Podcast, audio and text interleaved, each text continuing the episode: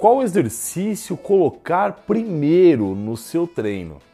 Vamos descobrir nesse vídeo, mas eu já te adianto, depende do que você quer.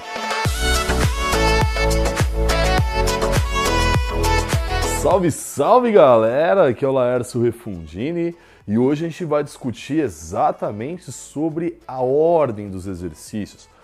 Especificamente, qual exercício, quais exercícios você coloca primeiro no seu treino uma coisa interessante, né? Mas antes da gente já entrar com tudo nesse conteúdo, eu quero te convidar para o meu Insta, que ele está aqui embaixo. E se você já acompanha aqui o canal, já deixa o like que você sabe que o vídeo vai ser top. E se você ainda não me acompanha, faz o seguinte, aguarda, porque daqui a pouco eu vou pedir para você se inscrever. E se você já acompanha e não é inscrito, por favor, né? Dá essa moral aí, porque isso faz total diferença pra gente. Vamos lá, vamos discutir um pouco sobre essa ideia de quais exercícios colocar primeiro. A gente vem de uma ideia antiga, na verdade é antiga barra muito atual, que é colocar exercícios multiarticulares primeiro. E aí, na verdade, você viu dias atrás um vídeo que eu fiz exatamente sobre a diferença entre multiarticular, monoarticular e eu até falo no final do vídeo a ordem de você colocá-los aí no seu treino.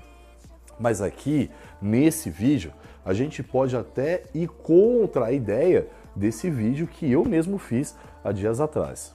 Mas calma, você vai entender o porquê de tudo isso. A grande questão é, quando você coloca o exercício primeiro, entenda que você está mais descansado, não tá? Então, só por esse fato, você já consegue desempenhar esse movimento, esse exercício com cargas maiores e fazer um volume maior de repetições. Então hoje a ciência ela diz assim claramente que se você quer aumentar força, entenda, hein? Se você quer aumentar força, interessante que você comece o treino com esse exercício em questão. Nesse vídeo que eu falei dos exercícios multiarticulares, etc e tal, eu até falei do agachamento livre ser um potente aumentador, e eu nem sei se eu posso usar esse termo aumentador, mas de força para esses atletas saltarem no vôlei.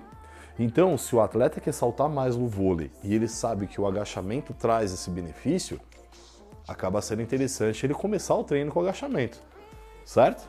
Legal. Então a gente está falando de aumento de força. Aumento de força faz sentido você começar com ele.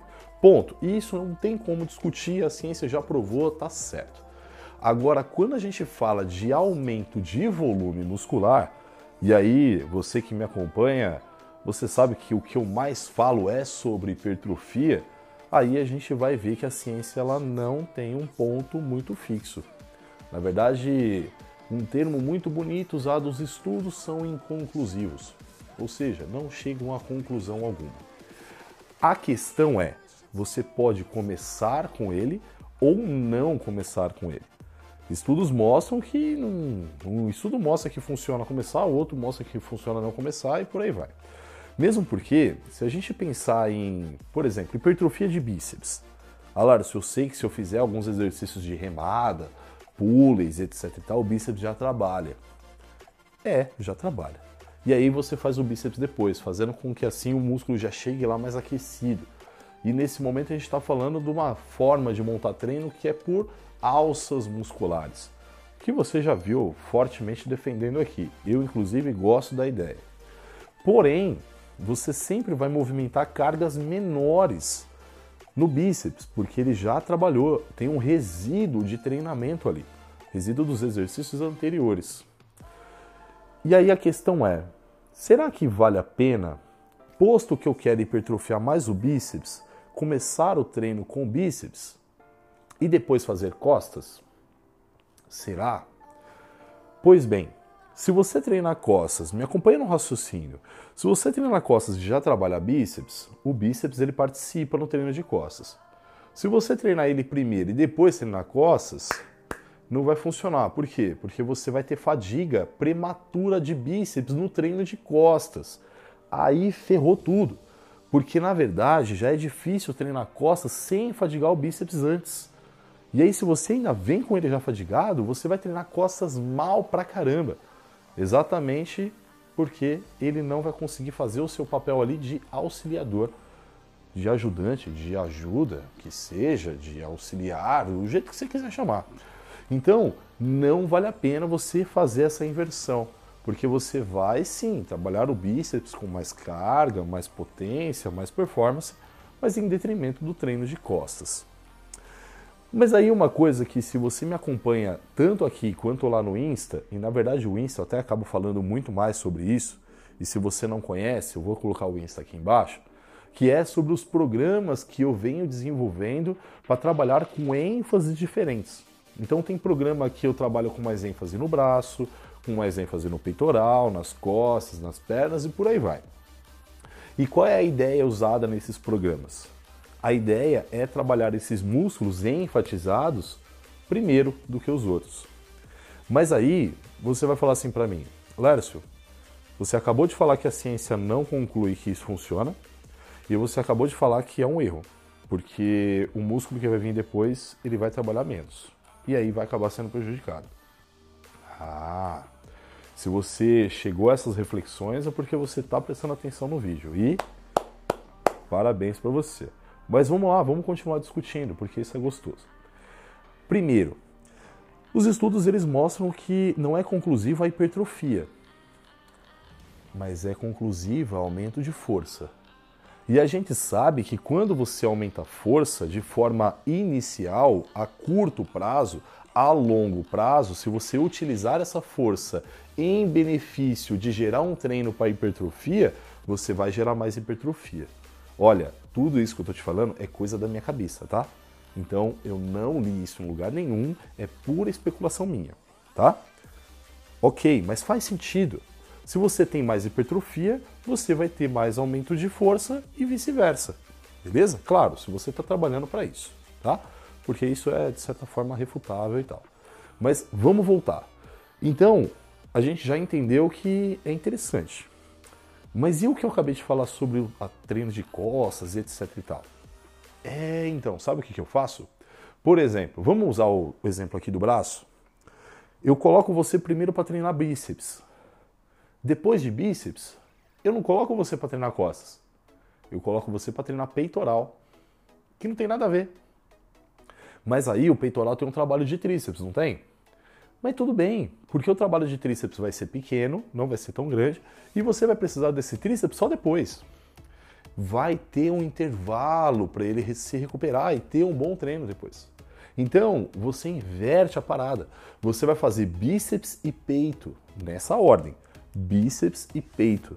E depois você vai fazer tríceps e costas porque é a mesma coisa. O tríceps ele participa em alguns exercícios em específico de costas, mas não em todos e também não em grande intensidade. Então, você pode se beneficiar exatamente dessa ideia. Mas se você quer trabalhar mais, quer desenvolver mais o seu peitoral, não faz sentido nenhum você começar com o braço. Se você quer trabalhar mais, desenvolver mais as suas costas, a mesma ideia se aplica. Se a gente pensar em perna, por favor, né? Agora, quando a gente vai para a perna, tem uma coisa que é interessante. Na grande maioria das vezes, se trabalha mais o quadríceps do que o posterior de coxa.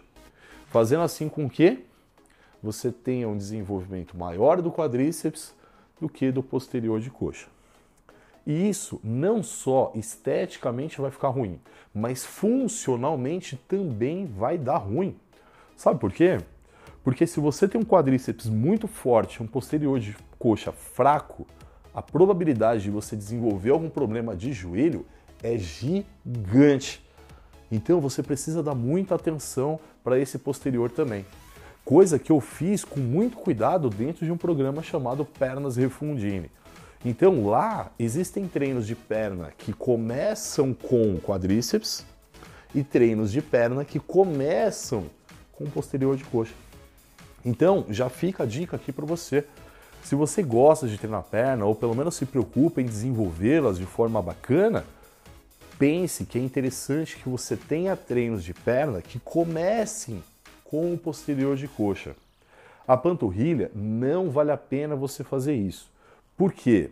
Porque se você começar um treino com panturrilha, vai faltar estabilização para você fazer leg press, agachamento, hack, por aí vai. Você vai detonar o seu treino. Não faça isso. O que você pode fazer para a panturrilha é começar um treino com ela e depois fazer outra coisa. Por exemplo, você pode fazer panturrilha e peito e tríceps, panturrilha, costas e bíceps, por exemplo, tá? E aí você pode montar isso da forma que você quiser. O que eu quero trazer para você de forma muito clara e meio que chacoalhar você para ver que as coisas podem ser diferentes é agora você já sabe o que você pode fazer, como que as coisas funcionam.